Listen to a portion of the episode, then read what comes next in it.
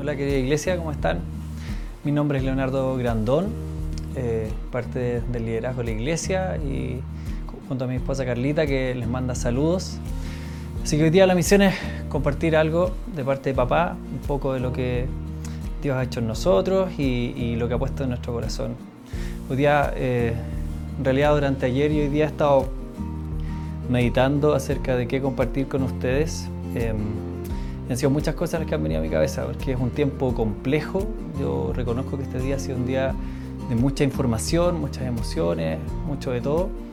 Pero siempre la palabra de papá eh, permanece acá en nuestro corazón cuando somos, somos firmes en creerle lo que, él, lo que, creer lo que Él quiere decirnos. Entonces yo quiero, quiero hoy día recordar una, una palabra que está en Isaías 41.10 para comenzar. Quiero hablarle de tres cosas. Y la primera cosa es esta, es que Dios está contigo.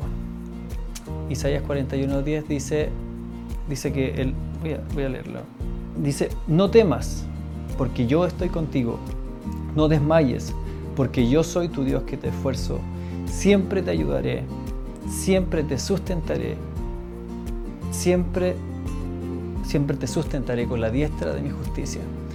Entonces, esta es una palabra que ha sostenido mi vida durante todos los tiempos Em, en momentos buenos, en momentos malos, cuando proyecto mi vida hacia un buen escenario, hacia un mal escenario, esta palabra ha sostenido mi vida.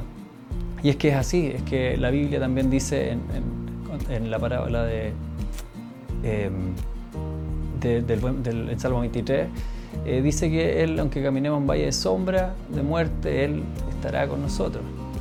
Eh, hay otra palabra que dice que si subimos a lo alto del cielo, de, las montañas o bajáramos al Seol o en, el lo profundo del mar, allí me encontrarás, allí me irá tu diestra, tu presencia irá conmigo.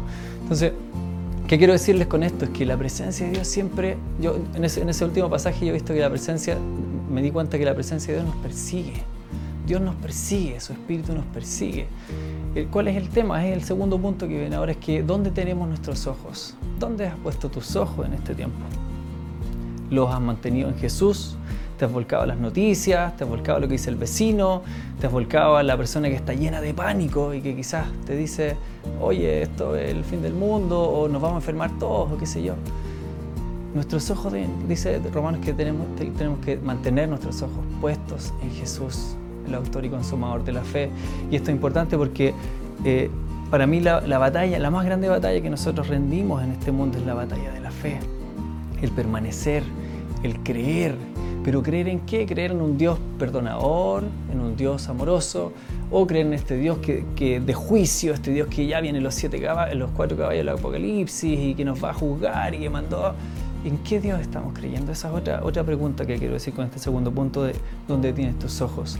Es necesario que nosotros mantengamos la fe de que nuestro Padre es un Padre de amor, es un Padre dulce, es un Padre de esperanza, es un Padre que nos promete que aunque pasáramos por el fuego no nos quemaremos y si por las aguas no nos anegaremos.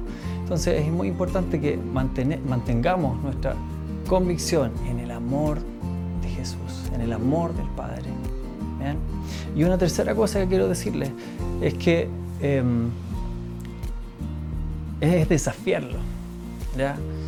Tengo mi, mi, punto aquí que dice, sé agresivo, toma las armas que Dios nos dio. ¿ya? Yo les animo a que en este tiempo puedan eh, tomar las armas. Yo identifico tres armas. Hay una que es el ayunar, otra que es el eh, orar, otra que es eh, el dar. Seamos generosos, seamos, eh, ayunemos por, este, este, tiempo, ayunemos por los que más necesitan eh, y oremos, entremos a lo íntimo de nuestras casas, con nuestras familias o solo en nuestras habitaciones, cerremos la puerta y busquemos a nuestro Padre que está en lo secreto y Él va a responder en lo público. Así que les animo, iglesia, a que mantengan la fe, a que crean que el Padre no los abandona y manden un mensaje. Hoy día escribí a gente que está en Bélgica, en, Suiza, eh, aquí en otros lugares de Chile. Eh, a quien se le venga en la cabeza, manden una palabra de ánimo, un cariño. Pero mi gran desafío es hacer agresivos. Tomen las armas que Dios les ha dado. Así que un abrazo, les bendigo y que la presencia de papá les alcance en este tiempo y traiga mucha paz.